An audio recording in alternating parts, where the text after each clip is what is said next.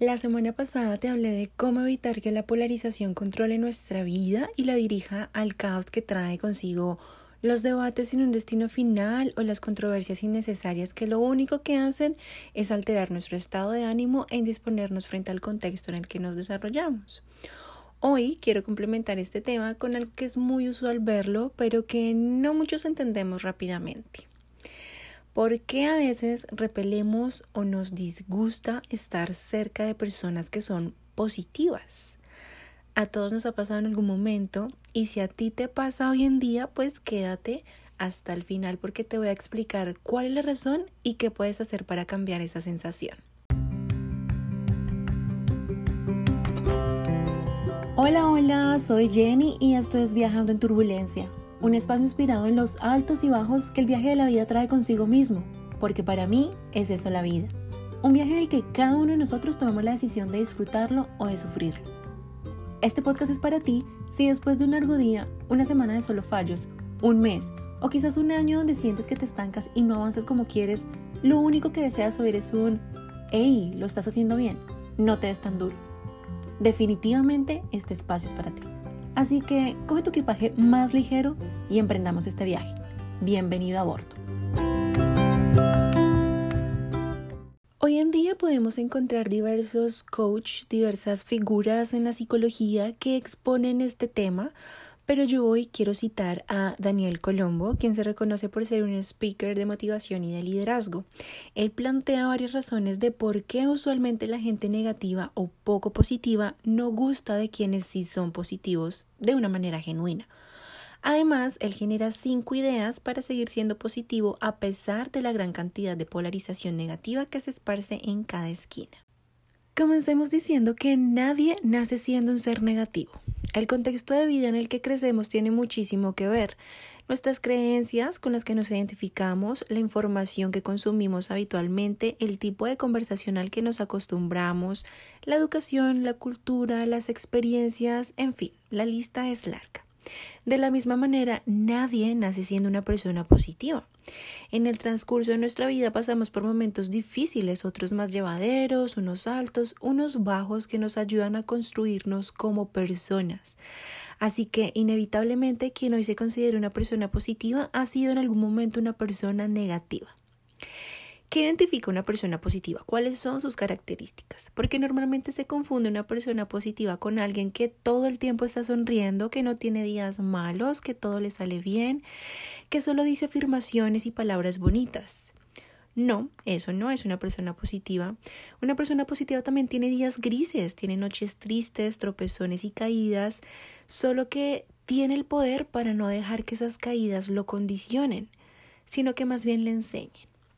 Y, por ejemplo, las enseñanzas más significativas son, primero, que no esperan que su felicidad llegue por estímulos del exterior, del mundo, de lo material, de otras personas, sino por el contrario, crean su propia felicidad desde el interior han pasado por situaciones donde han depositado su felicidad en la compañía de su pareja, de sus amigos o de su familia y lo que pasa cuando estas personas se van de su vida es que su felicidad se va con ellos. Así que entendieron que lo primordial es crear su propia felicidad, ser los principales responsables de ella y compartirla, así no todo el mundo la reciba de buena manera.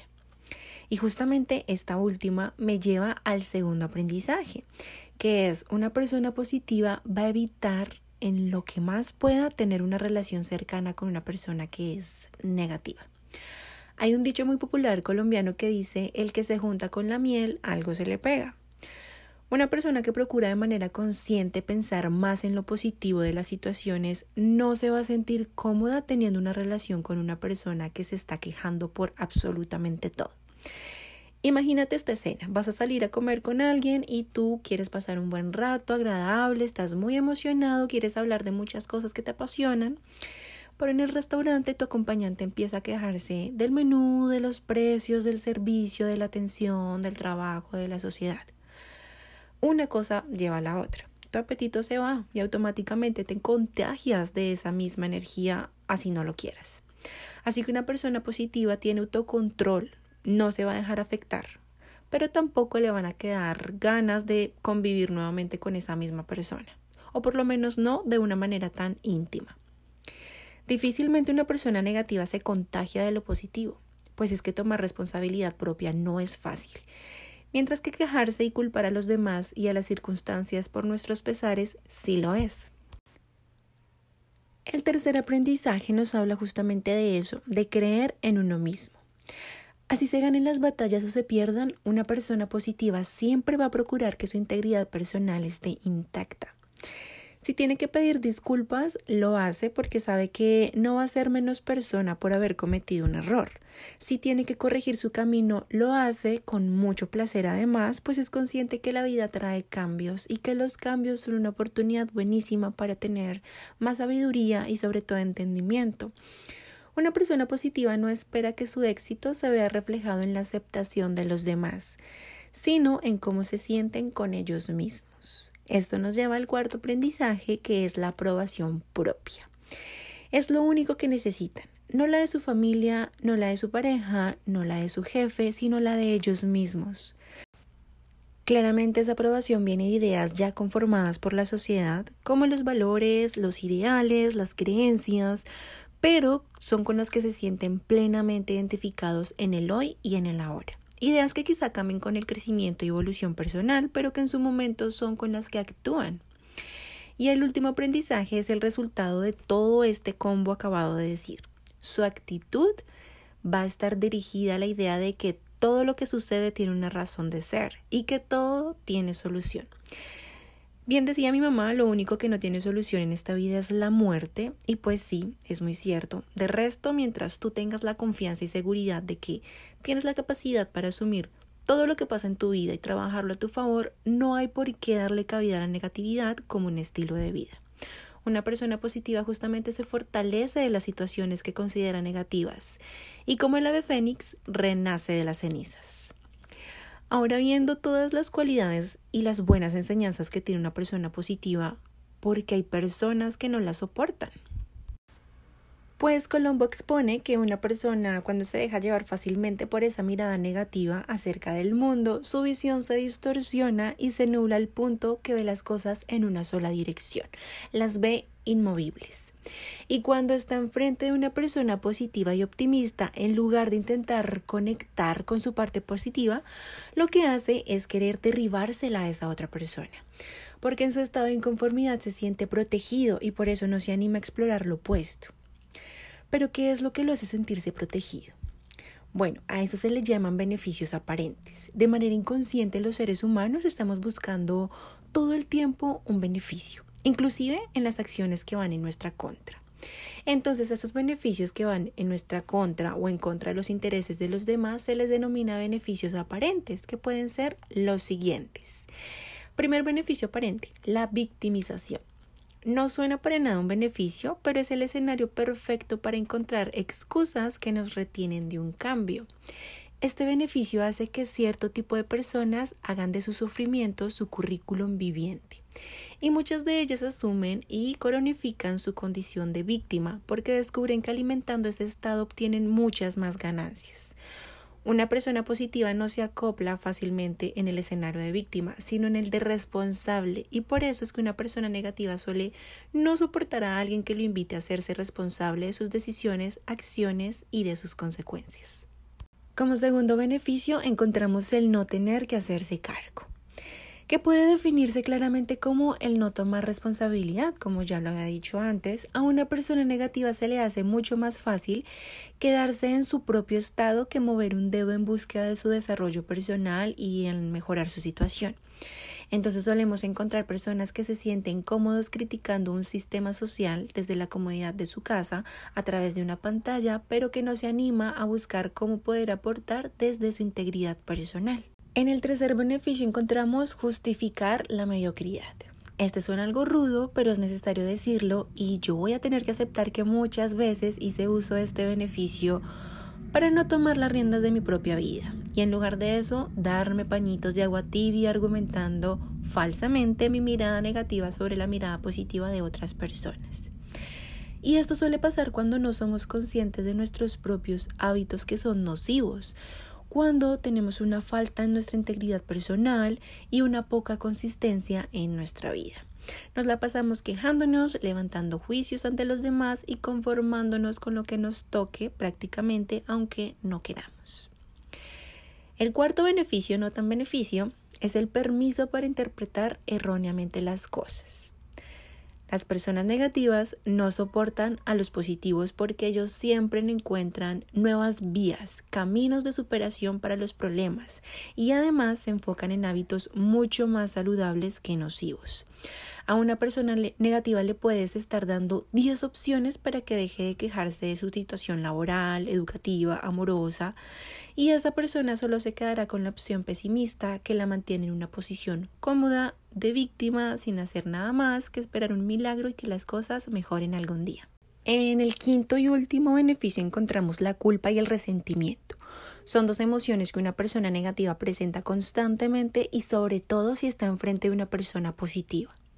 Se culpa a sí mismo de querer ajusticiar en primer lugar que en responsabilizarse de su persona, y a la vez siente resentimiento de ver cómo una persona positiva va en búsqueda de su felicidad, de su bienestar y de su plenitud. Pero lo que no es consciente es que eso se debe a su autoimagen distorsionada. Una persona que vive rodeada de creencias negativas, de actividades que soportan esa negatividad y de escuchar siempre el mismo discurso, no se ve en otro escenario, no se ve en otros zapatos y mucho menos se ve intentando otro tipo de acciones. Si te pones a pensar, cada uno de estos beneficios tiene algo en común y es la integridad personal. Es un pilar súper fundamental para trabajar nuestra autoestima y nuestra autoimagen. ¿Qué es la integridad personal?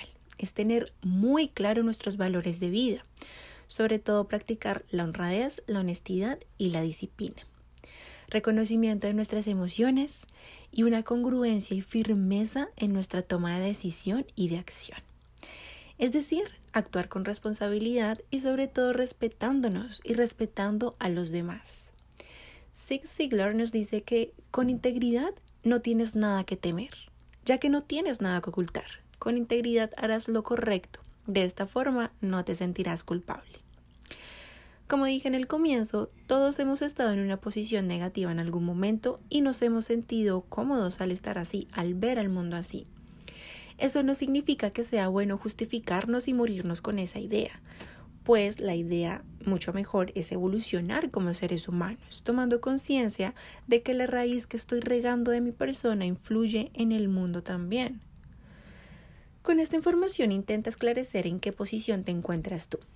Quizá no seas una persona negativa, pero todavía te falta experimentar algunos de los aprendizajes de una persona positiva. Y mi invitación con este episodio es que te abras a hacerlo. No te aseguro una vida sin fracasos, pero sí una vida con éxito con tu propia definición de éxito. Antes de terminar, te voy a decir cuáles son esos cinco consejos que Daniel Colombo da para poder convivir con una persona negativa y que por medio del ejemplo busque su propia necesidad de cambiar de actitud, por medio de nuestro ejemplo. Primero, evitar todo tipo de discusiones. Cuando una persona está tan aferrada a sus sentimientos y emociones negativas, difícilmente escucha de razones, y si las escucha, así resuenen un poco en su inconsciente, no van a dar su brazo a torcer en su posición. Si tú respondes a sus argumentos, lo que harás es seguir alimentando su actitud y darle razones para que se sienta cómodo en su desdicha. Para discutir se necesitan de dos, así que no seas ese número dos. Segundo consejo, mantener e incrementar los hábitos positivos. Por más que una persona quiera hacerte bajar de escalón en tu actitud, tú no lo vas a permitir. Tener confianza, seguridad y esperanza a pesar de las circunstancias, eso le transmite a las demás personas que quizás es una buena opción para indagar. Por eso es que insisto que el primer paso debe ser con el ejemplo. Tercero, deja a un lado el esfuerzo por querer cambiar al otro. Todos estamos en nuestro momento y puede que tú quieras evitar que las personas que quieres cometan tus mismos errores, pero ese no es tu trabajo. Si ellos tienen algo que aprender, cometerán ese u otro error parecido. Así que no te desgastes y deja que cada persona trabaje su conciencia a su ritmo. Cuarto consejo, comprensión. Esto no es lo mismo que sentir lástima por las demás personas, sino en ser empáticos con su situación. Quizás estén pasando por un dolor muy grande que no les permite ver algo positivo, así que una sonrisa y escuchar sin anclarte a su experiencia es más que suficiente para acompañar y ayudar. Quinto, frenar todo tipo de chantaje emocional. La culpa aparece cuando no logras sentir las razones de la desdicha de otras personas. Quizá pienses que eres poco sensible e indolente porque siempre quieres ver el lado positivo y eso te hace confundir, así que no lo permitas, porque tu bienestar también importa. Así tú no estés pasando por lo mismo que la otra persona, no te impide ser comprensivo, como tampoco eso te invita a sufrir junto con esa persona. Ahora, como en conclusión, para ser una persona más positiva es necesario y fundamental trabajar en nuestras creencias, en nuestros hábitos, en nuestra actitud, en nuestro comportamiento y sobre todo en la mirada que tenemos hacia el mundo, hacia las cosas y también hacia las demás personas. Así que querido oyente, seguramente tú ya estás trabajando en ti mismo, hazlo a tu paso, a tu ritmo, sin afanes y lo más importante, disfrútalo. Una vez más, muchas gracias por acompañarme. Sigue las redes de Viajando en Turbulencia para que dejes entrar a tu vida más positivismo en medio del caos. Que entre más seamos los que dejemos de luchar, menos guerras y menos ganas de poder hablar. Quédate con lo que te ajuste y con lo que no, debatámoslo desde el amor. Chao, feliz semana.